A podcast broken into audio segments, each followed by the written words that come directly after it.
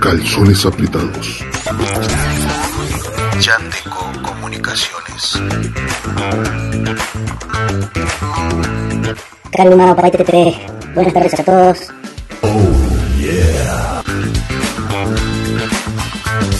Volvimos. Les agradecemos a todos aquellos que nos siguen y nos contactan a través de las distintas redes sociales.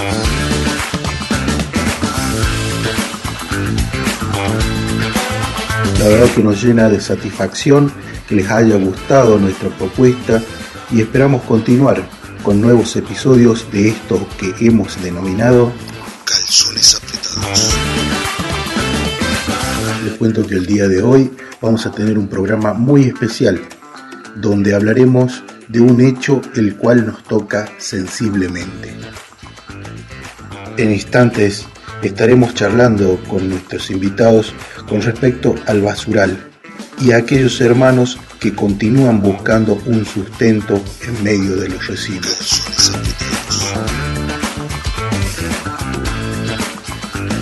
Ya estamos en comunicación con Thor Morales, un cuate mexicano a quien conocimos en el año 2019 a través de un taller de video participativo, donde él estaba como instructor capacitador.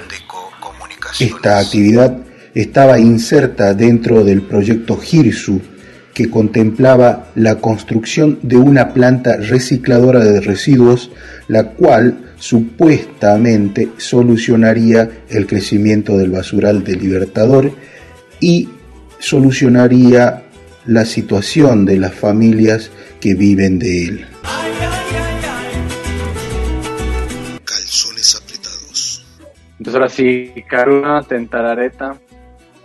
Ah, ¿Estuvo bien o no? Karuma Tentarareta. ¿Es así? Karuma Tentarareta. Karuma. Karuma, Karuma. Karuma, Tentarareta. Yo soy Thor Morales, soy mexicano. Trabajo en cuestiones de fotografía y de video. Y desde hace varios años trabajo también dando talleres de video participativo con comunidades originarias, con comunidades urbanas, con todo tipo de gente que quiera aprender a usar el video para expresarse y para crear un cambio en su comunidad y usarlo como un canal de comunicación. Y he trabajado con una organización que se llama Inside Share, eh, que está en Inglaterra, que es la que, con la que fui a Argentina, a Libertador. Y ahora mismo eh, estoy viviendo en Estados Unidos, muy cerca de la capital, en- y trabajo en una organización haciendo también cosas de video y fotografía, que hace cosas de construcción de paz y otras cuestiones relacionadas que tienen que ver con justicia social, con solidaridad, con comunicación, con narrativas, con contar historias. Y en general utilizamos el arte y los medios audiovisuales y auditivos para contar historias que busquen resolver conflictos de manera no violenta. Yandeco Comunicaciones. Eh, todo empezó cuando Inside Share eh, fue contratado por el Banco Europeo de Inversiones para hacer un proyecto de video participativo en Jujuy. De ahí la, la persona encargada de, como armar todo el proyecto, eh, dejarlo corriendo, Soledad fue, hizo alguna visita, estuvieron por allá, se armó el, el grupo, se armó el proyecto, se hizo el esquema de trabajo y entonces me invitaron a mí a participar porque yo he trabajado, o tengo cierta experiencia trabajando con grupos originarios en México y en otros países.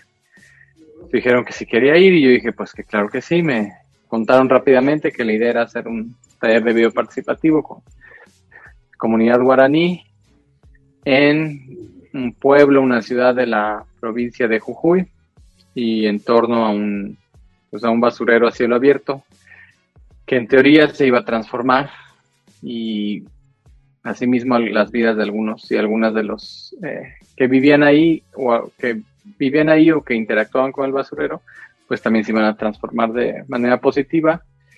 Y una forma de seguir esa transformación o de verlo era a través de el video participativo y de estos talleres. Y también para incorporar la perspectiva local en, en el proyecto, ¿no? Entonces la idea pues sonaba bien, sonaba interesante. Y así fue como yo llegué al proyecto. Entonces dije, sí, sí me interesa, sí voy. Entonces viajé desde México a, a Jujuy por segunda vez en mi vida y llegué allá a Libertador y pues fue algo muy bonito la, el inicio. Afortunadamente todo se arregló, una ceremonia inicial este, en la que se quemó tabaco, había pues, diferentes elementos de la cultura guaraní, la bandera, vestidos, música, y se hizo una ceremonia para iniciar, lo cual me parece muy bien porque pues eso para mí era un buen augurio de que las cosas iban a salir bien y que estábamos haciendo lo correcto. Y así fue como inició todo. Eh, la idea era tener un taller, o fue tener un taller de dos semanas, en el que se aprendiera desde el uso de las cámaras hasta las proyecciones comunitarias. Y no solo se trabajara la cuestión de la producción audiovisual, sino también pues algunas cuestiones de lo que llamaba Paulo Freire la conciencia crítica y otras, otros aspectos del trabajo comunitario y del trabajo participativo, porque la idea no solo era producir unos videos, sino realmente que ese proyecto se quedara en manos de la comunidad y no fuera como un proyecto que venía de afuera y solo extranjera, ¿no? sino realmente se queda en las manos de la comunidad y las historias se contaran desde ahí, sin censura, que fueran realmente lo que la gente quisiera contar y hablar y decir desde su perspectiva y su visión y su estética. Y eso fue el inicio y así fue como llegué a la placita de, como decían, este, ahí se me olvidó el bar, bueno, ahí a la comunidad guaraní Yandeco y a la de Tentarareta, Hermanos Unidos. Que anduviste por todos lados, ¿viste este, realidades similares a las que tenían acá los hermanos en, eh, con respecto al trabajo así en los basurales? en- Sí, sí, no, vi, vi- vi, digamos, de los muchos lugares que he ido, eh, o sea, siento que ahí es- era muy parecido en muchas cosas a México. Algunas, sobre todo algunas comunidades indígenas que ya quedaron como encerradas en la mancha urbana y que eso las obliga a pues ejercer su cultura y su, su forma de vida de una forma diferente, ¿no? Más aún aquí con, con, con el basurero a cielo abierto. Yo no he visto muchos basureros a cielo abierto, pero sí he estado en, en algunos acá en México y pues las condiciones eran muy, muy, muy similares, ¿no? Son pues lugares que a la vista podían parecer desagradables, que pues obviamente no hay mucha higiene, no hay las mejores condiciones para que la gente haga el trabajo de, de reciclaje, que es algo que me gustó mucho como lo llamaba, ¿no? Vamos al reciclaje, hacemos reciclaje.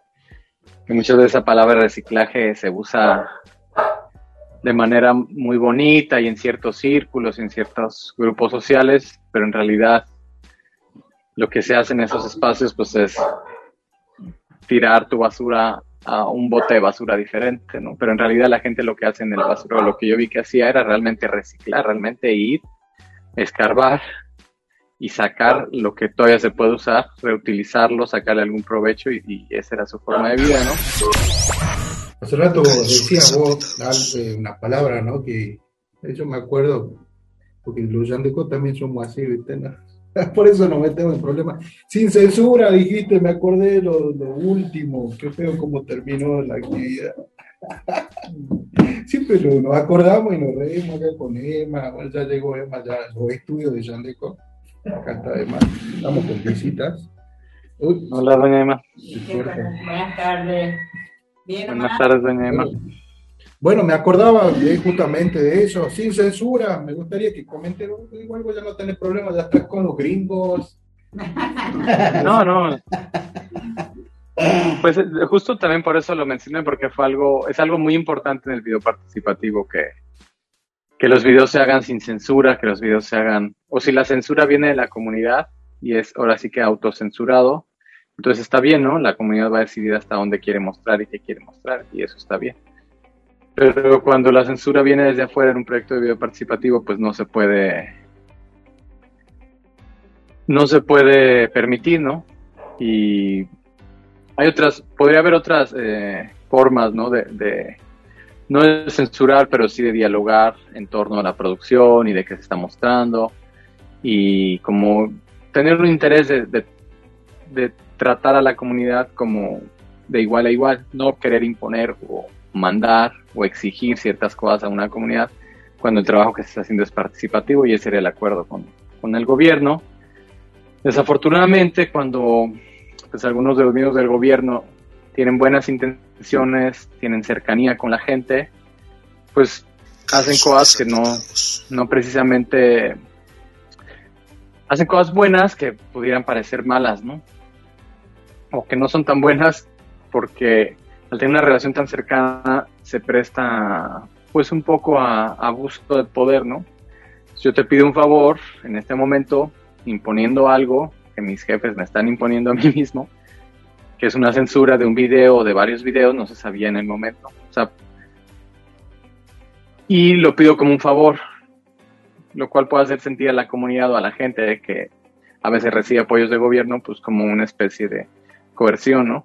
Si no ayudo ahorita, si no contribuyo, todavía que me invitaron al proyecto, todavía que me dan apoyos, pues va a estar mal, no, me van a dar apoyos. Entonces se hace una cuestión de abuso de poder y coercitivo, pero bueno, además de eso, en la censura en un proyecto bien participativo, pues no, cabe. Entonces la situación que tuvimos es que de pronto, sin buena comunicación, sin ninguna explicación, alguien del gobierno decidió que los videos tenían que revisarse previa a la proyección comunitaria que ya estaba agendada, unas horas antes, solamente tres o cuatro horas, máximo cuatro horas antes de la proyección. El gobierno exigió revisar los videos para decidir si se podían proyectar o no. Y entonces hacerlo de esa forma tan tajante y tan arbitraria y tan impositiva, pues no, para mí no me parecía la mejor opción, no me parecía correcto, tanto éticamente como con los acuerdos que hemos tenido y como con el acuerdo de trabajar de manera participativa y después del proceso de pues generar confianza entre las dos comunidades, trabajar juntos, dejar atrás diferencias, como empezar ese pues ese proceso incipiente de conciencia crítica, de ver las realidades de otra forma, este, discutir los problemas internos de otra forma y como cuando apenas estábamos como no resolviendo esas diferencias, pero sí estableciendo un espacio de trabajo mucho más eh, ameno para todos y en el que se estaban descubriendo cosas de, las dos comunidades, en que había, estaban estableciendo ciertas relaciones, pues esta intromisión del gobierno como que volvió a, a crear una división y a echar para atrás un proceso que ya se estaba generando y que yo estoy seguro que de no haber pasado eso pudiera haber continuado y a lo mejor tener otros frutos, ¿no? Y tener otras alianzas, pero bueno, la situación es que hubo esta imposición, este requerimiento y yo pues me negué rotundamente también un poco sin saber lo que estaba sucediendo, sin saber realmente lo que querían, porque tampoco me lo explicaron muy bien. Eh, y también sin preguntarle a la gente de la comunidad, pero de momento yo tuve que cortar tajantemente porque lo que estaban pidiendo era algo que iba en contra de todo lo que habíamos acordado en contra de mis principios éticos, entonces yo decidí pues también responder que no. Después lo discutimos con, la, con, la, con los participantes del taller y todos estuvieron de acuerdo en que, en que esa era la manera correcta, en que había que negarse. Pero bueno, el, la coerción al final surtió efectos y, y se hizo una modificación en un video que si se hubiera tratado, si hubiera dialogado de otra forma, seguro que esto no hubiera escalado a esa polarización, pero yo siento que la forma en que llegaron a hacerlo, pues, una tajantemente, con una imposición, sin explicar bien las cosas, con falta de comunicación, solo con la costumbre de imponer cosas en las comunidades, porque el gobierno tiene el poder, y al 20 para las 12, como decimos en México, o sea, muy encima de la hora, pues sí creo un, estrés muy grande en mí y, y, en, el, en el grupo. Y sí, sí empezó como a desestabilizar incluso el proceso y la finalización, el cierre del taller, que era algo importante, que fue algo importante. Al final, afortunadamente, pues pudo más nuestra decisión de sí proyectar a toda costa lo que habíamos hecho lo que habían hecho y seguir adelante con el plan, con o sin el apoyo del gobierno. Al final el gobierno eh, reculó y decidió apoyar.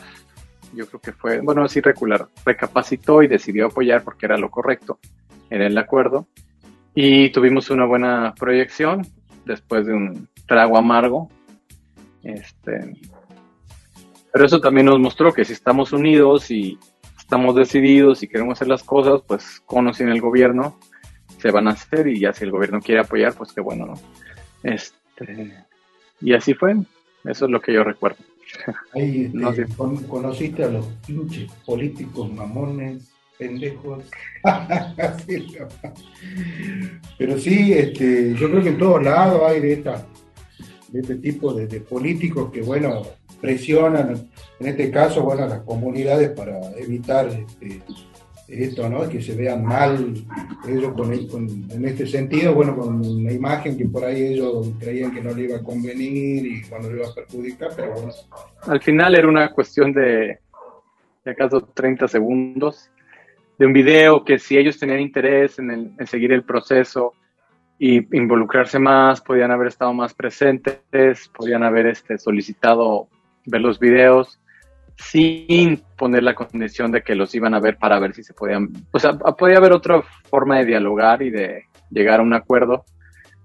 Tal vez si no hubiera sido como la forma tan tajante y, tan fuera de tiempo, ¿no? Yo creo que, que sí.